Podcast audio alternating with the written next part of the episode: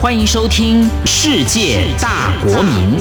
让我们一同掌握世界的脉动。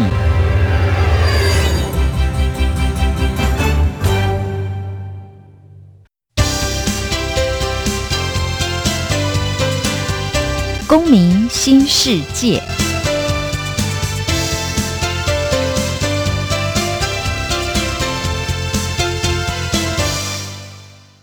各位听众，大家好，欢迎你收听今天的《世界大国民公民新世界》，我是节目主持人世博。《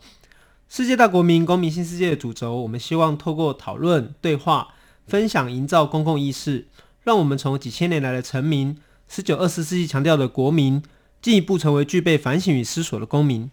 今天这一集节目，我们邀请了两个台湾与民主运动有相当紧密的关系的 NGO 单位执行长来到现场。我们首先先请陈文成基金会执行长张龙桥跟大家打个招呼。各位听众，大家好，我是陈文成基金会的执行长张龙桥，谢谢。好，那第二位我们邀请到的是正南荣基金会的执行长涂之遥。Hello，大家好，我是正南荣基金会的之遥。好。其实我们今天邀请这个龙桥跟之遥，我们习惯叫龙三了哈。这龙三跟之遥，其实我们是想要跟大家谈谈，好两个基金会，也就是说，我们希望让大家一起来认识。好陈文成博士以及郑南榕先生哦，那另外一方面，我们也想要让大家了解到台湾的人权地景，以及我们要介绍陈文成基金会有一个指标性的活动哦，叫做绿岛的青年人权营啦。好，那这个部分我们等一下会详细的来讨论。那第一个部分呢，我们是想先请龙三来跟我们介绍一下。诶，很有趣，就是说应该也不能用有趣来形容，应该说很特别，就说为什么我们。呃，有一个基金会会叫做陈文成博士的纪念基金会。我们想要先请你跟我们介绍一下陈文成先生，以及他在台湾民主化过程中有具备的意义是什么？嗯，好，呃，陈文成是在一九八一年的时候，他在卡内基美容教书，然后当年的五月二十号，他就带着他的老婆跟小孩回来台湾探视他的父母。很不幸的，在七月二号当天，他被警总约谈之后。啊，当天就没有回家了。第二天，他的尸体就被发现丢在台大校园里面。那这件事情当初非常非常的轰动，那就是史称陈文成命案或者陈文成事件。事件发生之后，政府并没有给家属或是给社会一个交代，就是说陈文成被警总带走之后，他到底是为什么会死掉，然后为什么尸体会被丢在台大校园里面？那经过了三十八年的现在，这个命案。始终是一个未知数。那崇文成基金会就是为了要纪念崇文成博士，然后同时我们也继续关心这个这个案子的真相，然后同时用崇文成名字来做一些跟人权、跟文化以及跟历史相关的活动。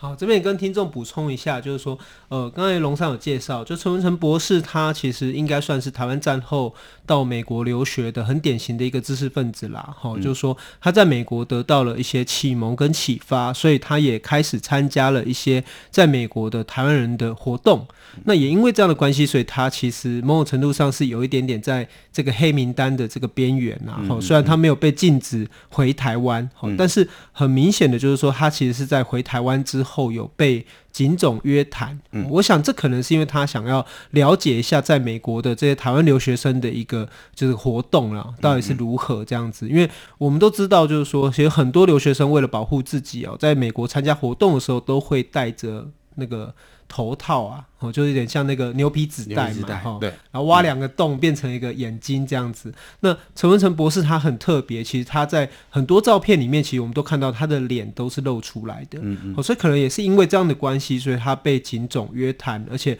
就在。七月二号的时候，陈思在台湾大学嘛，就是图书馆，呃，以前的旧旧图书馆嘛，现在的新图书馆的中间一块草地，研究生图书馆，研究生图书馆嘛。哦，那这个事情其实在当时引起了很大的轰动哦，因为包括美国，因为他在美国任教了嘛，嗯，哦，那包括美国也有派法医来台湾，嗯，那我这边会想要请龙山跟我们谈一下，就是说我记得其实陈文成基金会一开始还不能叫做。陈文成的基金会吗？对对对，其实一开始在美国跟台湾同时都有成立这样子的基金会。那美国在一九八二年就成立了陈文成基金会，也一直运作到现在，是现在还存在。那台湾的话，在大概在一九八六年左右才成立台美文化交流中心。那当时啊、台湾的政府说，呃，陈文成的命案没有破，所以是不能用陈文成的名字的，所以我们只好用台湾跟美国的一个文化交流协会的的名字来做，来做这个单位的名字。那一直到两千年民进党执政之后，我们才证明为陈文成基金会。所以对一些年纪比较长的前辈来讲，他们在参加很多活动的时候，他们都都知道台美台美，然后反而对陈文成基金会是相对比较不熟悉的。好，那在这样的一个证明的过程中，其实我们也可以感觉到有一点点荒谬，然后就说有一个人他呃莫名其妙三十八年来，其实这些档案也还没解密，我们完全不知道为什么有个人被带走之后就消失，他可能没有消失，但是他的生命就就结束了。好，那对这些情况都没有什么真相大白的情况下，还不能用这个人的名字做一个基金会哦。那我自己其实也有很大的体悟，啊，哈就在我求学生涯，因为我大学在台湾大学的关系，所以我其实很有印象，有一件事情很深刻，就是这个陈文成先生的纪念碑啦。嗯，哦，我记得我很多年前跟龙山认识的时候，我就跟龙山说。我刚刚你们都太客气了，就是说，如果是我就搞一搞，一个晚上就把那个杯把它插起来，这样子吼，就就是就就就好了。那其实事实上到目前为止，台湾大学还是没有这一块纪念碑啦。就是陈文成博士，其实他是校友，对，好，而且他是杰出校友。对，那但是他在这个生命结束在台湾大学，但是台湾大学对于这块碑。还是很有所谓的争议啦。嗯，这个争议就是，比如说，就有一位教授就会说，这里设了块一块碑，以后我们的女学生，而且他强调，女同学经过的时候会不会感觉到害怕？会认为有鬼，会遇到鬼的感觉，这样。哦，就是这种很荒谬的理由，这样子。不过我知道是说，目前我们还是有把这一块空间命名为陈文成的纪念广场。嗯哼。那呃，龙山可不可以跟我们讲一下，就是说，诶，关于碑的这个呃过程争议，以及说目前呃这块空间的设立到底是什么情况？嗯，其实碑的要求有好几波了，但最近一波大概是在二零一零年或者二零一一年的时候开始，由台大学生会跟研究生协会在校内跟校长提出来，然后在校会中提出，但是。当时的校长是李世成嘛，他相对就是比较保守，所以他认为这件事情，他就用主持议事的方式，然后让他把它丢到校史里面去研究，所以后来就变成校史的一部分。只有在校史里面加上哦，一九八一年七月二号发生陈文成事件这样子一句话，所以这个碑的部分呢，就就到此结束。那后来我们就想说，诶，在呃网络。发达，今天大家很习惯到哪里去打卡，到哪里去去打卡。那我们就想说，那我们就直接在如果在实体上没有办法做的话，我们就在虚虚拟的空间上，就在那个地方打卡的时候，把它命名为陈文成广场。这样子之后，我们后来就想说，诶，那我们干脆来推动，既然没有办法立一个实体的碑，那也许我们可以再把这个空间，应该说不需要立一个实体的东西，然后就让这个地方命名为陈文成广场，就像学校的振兴草坪。这一类的的样子，然后所以后来就在校务会上提出，那刚好也遇到了比较开放的呃杨泮池校长，那所以校校长就顺水推舟的情况之下，就让这个案子给通过了，所以那个地方现在已经正式命名为陈文成事件的纪念广场。只是说在陈文成事件事件纪念广场命名完之后，校方认为说，哎，命名完总不能什么都不做，所以现在还在推动一个就是。那个地方的整理的工程，那整理的工程之前，我们也请校方就在旁边摆一个说明的牌子，让大家知道说这个地方已经是命名成陈文成事件的纪念广场。那只是工程，因为前一阵子校长的争议，所以这个工程目前就停在这里。然后我们应该在今年的就会展开募款，然后把工程的费用筹齐之后，就可以开始来推动了。那只是说这个还是属于是台大校方的。地台大消防的工程，所以我们其实之前也是想像世博说的去做比较冲一点，就是自己弄一个杯啊，然后派人二十四小时在那边顾个一个礼拜或一个月这样子。只是呃，是想说，诶，当然这样子做也有他的做法，但是我们自己基金会的习惯就是可能就慢慢推，慢慢推，然后也让社会去了解啊、这个事件，然后造成这样的氛围。希望说用一个比较。也许我们可以用体制内的方式之内，然后去达成啊、可能校园转型正义的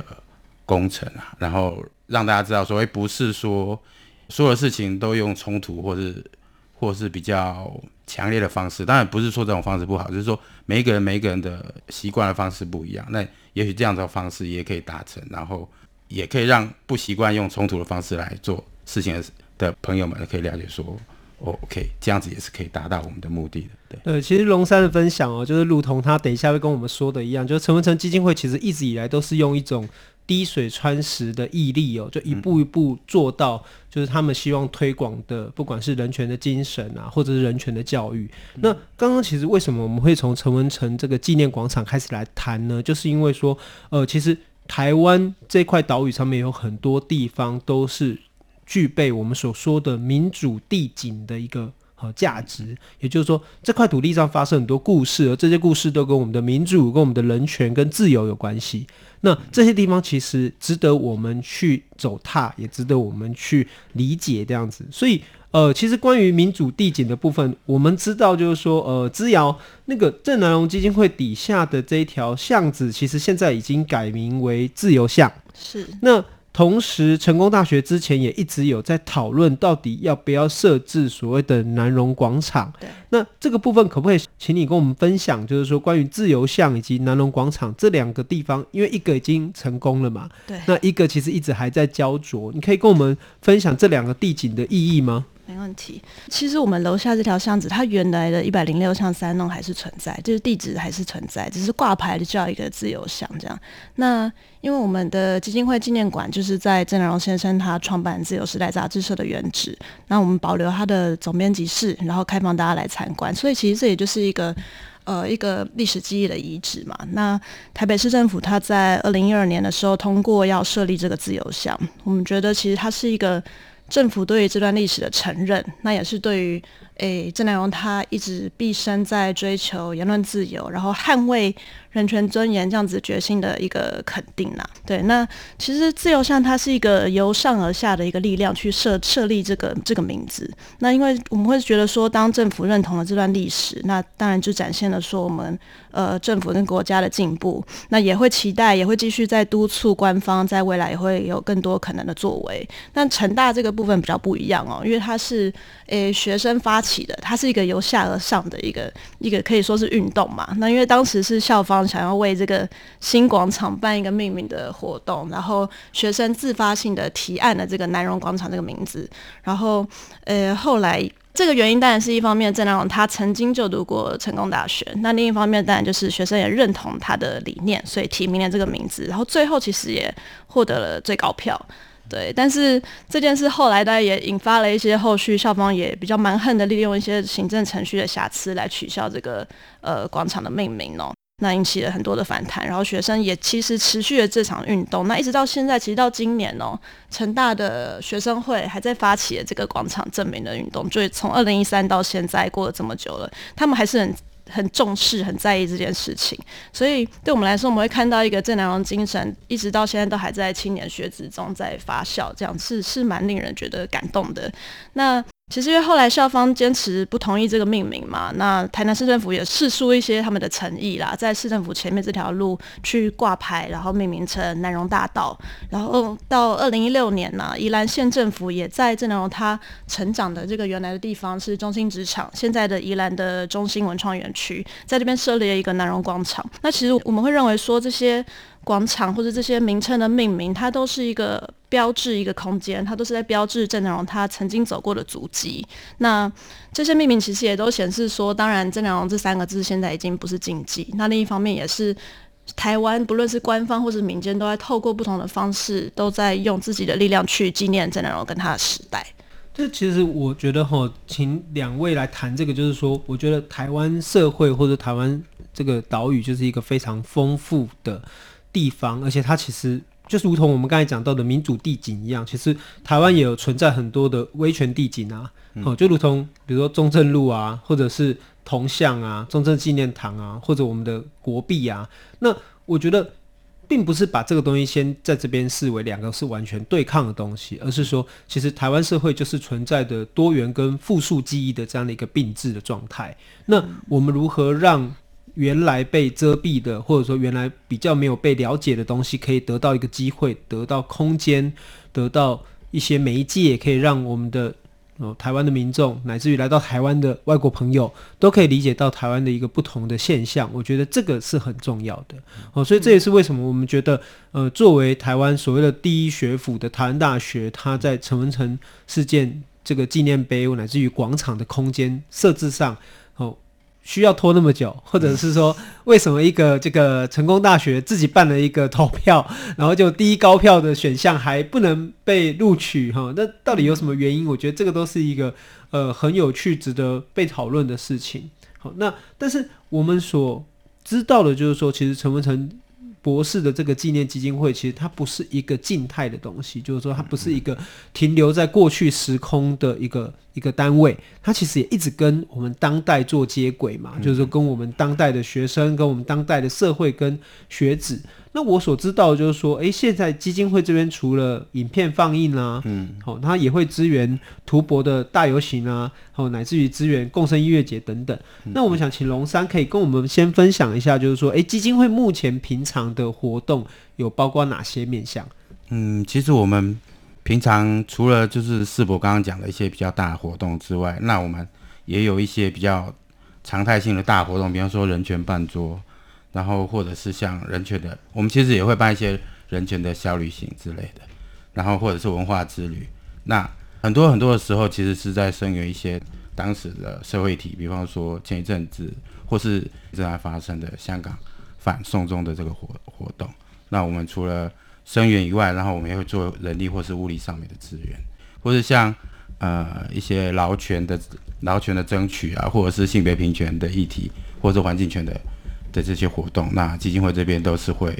呃主动参与，或者是说在背后默默的支持这样子。诶、欸，我刚才听你讲那个人权办桌，那个很有趣哦，嗯、在哪里办桌？要不要跟我们分享一下？啊、okay. 呃，我们是其实每年会在这一两年是在呃十二月底的时候，就是世界人权日的时候，那在立法院旁边的镇江街啊大马路上，然后搭帐篷，然后就是像我们传统的喜宴一样。然后办桌请邀请政治受难者跟无家者一起在这样子的一个空间去吃饭。那因为旁边当然就是立法院，一个属台湾的一个政治经济的中心。然后啊、旁边的喜来登就是当初的青岛东路三号是呃白色恐怖时期关关政治犯的地方，所以我们认为在那个地方来办这样子活动是比较有意义的。所以其实我刚才有注意到，就是说你们不只邀请了政治受难者，其实你们也邀请了无家者嘛。嗯、就是说你希望让大家都可以感受到一种温暖，在世界人权日上面。嗯，所以这个是一个蛮有趣的想法，而且是用板凳。哦，台湾人讲办桌就是办桌啦，哈，就是说其实就是有点像喜宴、聚聚餐这样子。嗯、那这样的灵感是怎么产生呢、啊？就是说，或者或者怎么怎么开始的这样的一个活动？其实一开始我们是想在人权日办一个。要属于政治受难者的活动，因为以前的人权日他们常办的是比较官方的，然后他们考量可能要考量到邀请来的来宾，而不是考量到这些政治受难者本身。那我们就想说，应该是这样子的日子，应该是属于政治受难者本身。那受难者们，呃，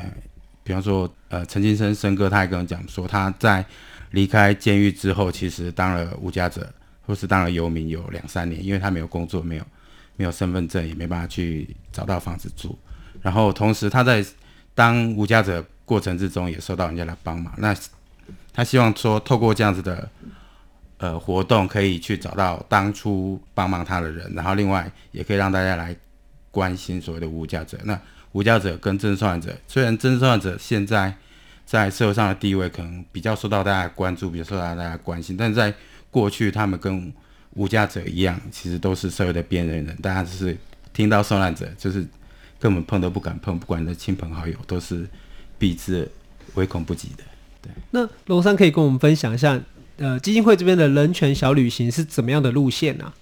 嗯，其实像不一定，其实像我们之前有去过，比方说像宜兰的话，就有去过头城老街，然后像啊陈定南基金会，然后慈林基金会，让甚至像罗东圣母医院。啊，这样子的路线，其实有看呃状况。好，那其实哈，我们大家所知道，我相信其实这几年来的台湾年轻人哦，非常呃喜欢参加，而且也大家都知道的一个很重要的活动，就是呃陈文成基金会办了一个人权之路的青年体验营。嗯、这个营队我值得跟大家简单介绍一下。哦虽然虽然我没有机会参与，因为龙山说这种很清楚、很了解的人就不用加入活动，但是呃。人权之路青年体验营，大概从我在学校的时候就开始。他每年都会在暑假带领着学生到火烧岛，也就是绿岛，而且是去就是去看当时的绿岛的监狱以及等等的人权景点。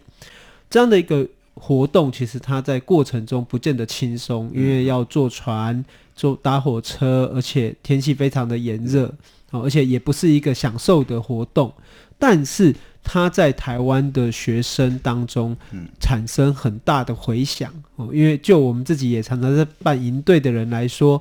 呃，人权营其实往往都这个僧多粥少，好，名额一票难求这样子。那我就想请龙山跟大家介绍一下这么有特色的一个活动，就是说为什么会想要抓一群搞妮娜，就台湾人讲的这个小朋友哈，到绿岛去。这样的一个想法是怎么样的产生？其实这个营队一开始会产生，是因为在应该是二零零七年的十二月十号吧，就是在啊景美人权园区，他在正式开馆的时候，然后的一个开幕典礼，然后当时的阿扁总统跟一些政治受难者在那个场地，然后呃乐生青年哦去抗议阿扁总统所产产生的。那在那个。在那个时空中，就是呃，政治受难者其实是主角，那阿扁是来宾。但是，呃，乐生青年们去这样子抗议阿扁的过程之中，就让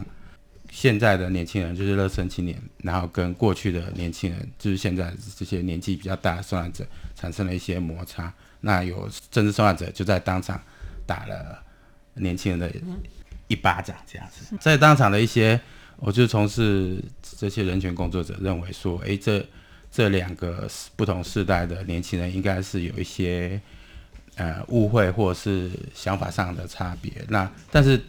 我们认为说这些年轻人都是为了社会好，可是大家也许因为彼此不了解，所以所以我们就要办一场活动，让大家可以去了解过去的历史之类的。你说就是这个活动其实是来自于一个现场，嗯、然后两代。的年轻人的冲突，对，然后让你们感觉到其实应该要有一个桥梁，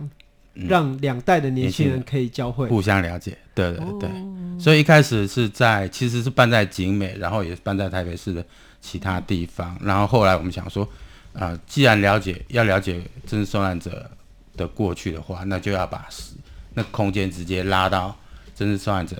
他们过去。活动的地方，那也就是在绿岛，所以这几年我们几乎都是办在绿岛，但是也曾经办在，比方说嘉义二二八，呃，密集发生二二八的空间。对，那这边可不可以请龙山跟我们介绍一下，就是说这个营队会有谁啊？嗯、就是说你们会邀请谁，哪些人来参加这样的营队？就这营队有什么样的人来组成？讲师，或者是我们刚才讲的哈，就是之类的。呃，比方说我们真正受难者，传统上我们会把真白色恐怖的真正受难者分成。比如说一九五零年代的那跟一九六零七零年代的这一批，那五零年代的年纪比较大，其实他们现在如果都还在的话，其实都已经八九十岁了，所以我们也只能找一些我在体力上或者是说在行动上还可以的长辈。今年的话，就有像张泽洲老师或者像张长美阿姨，然后本来有找蔡坤林同同学，我们都叫他同学了。他因为这样子，他觉得跟我们年纪会比较接近一点，对。那他今年也是八九岁，但是他今年在最近状况体力比较差，所以后来我们就请他在家里休息。那年轻一点的，其实说年轻也大家都七十几岁了，比方说陈金生，然后像简中生先生，然后像高金南前辈，那是今年的状况。那其实每一年我们都会根据不同的工作人员，他们对于不同的受难者的了解。然后，所以去邀请不同的长辈来到我们的的营队上面。那但是我们会跟他讲说，尽量在呃，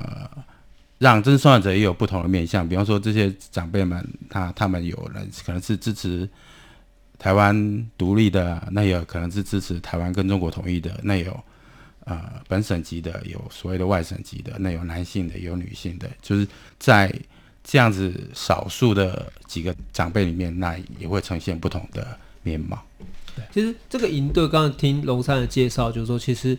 他们支持的理念是一件事情，他们的记忆跟他们的经历是另外一件事情。其实、嗯嗯、我们都希望让下一代的年轻人可以真的知道过去发生什么事情。嗯，那除了所谓的当事人之外，你们也邀请了一些讲师。嗯、那这些讲师主要会针对哪些议题跟大家分享呢？嗯哼，讲师就是像呃，跟历史。做历史相关的，或者是做政治哲学相关的，或者是跟做啊转、呃、型正义相关的。所以，比方今天我有邀请吴瑞仁老师，对，所以他已经呃蛮难得的接受我们的邀请，然后其实算是排除万难的到营队来讲。那我们也会邀请呃传统上是邀请像呃杨翠老师，对对对，然后彭仁玉老师，他们在做政治创伤的，或是做呃。政治书写的这样子的工作，所以哎，历史书写的事情，所以主要是跟历史或是政治，或是跟哲学、跟转型正义相关的学者，那我们都会邀请到啊营队来这样子。就我们知道，就是说这个营队其实只收四十几个人啦，对，对，但是每次报名都一百七十几个，对对，对啊。那龙山可以跟我们讲一下，就是说这些年轻人在这个营队里面得到什么收获，或感受到什么热情？嗯，哦，很复杂，就是。这些年轻人其实有很有些人，他是对转型正义或者是对这些白色恐怖相关的历史是有稍微的接触，那有的甚至是没有接触过，但是有听过而已。那有的甚至是，呃，可能是来自家庭传统背景，或是他所受的教育，他是认为这些东西是不存在，或者是根本不相信的。那但是到了这个现场之后，而且也看到这些所谓的当事人自己亲身体验之后，他们可以发现说，哎，原来。过去发生了这么多重要的事情，这么多重大的事件，但是他们在成长的过程里面却完全不知道哦，他们会觉得受到非常非常震撼，而且甚至我们曾经看过，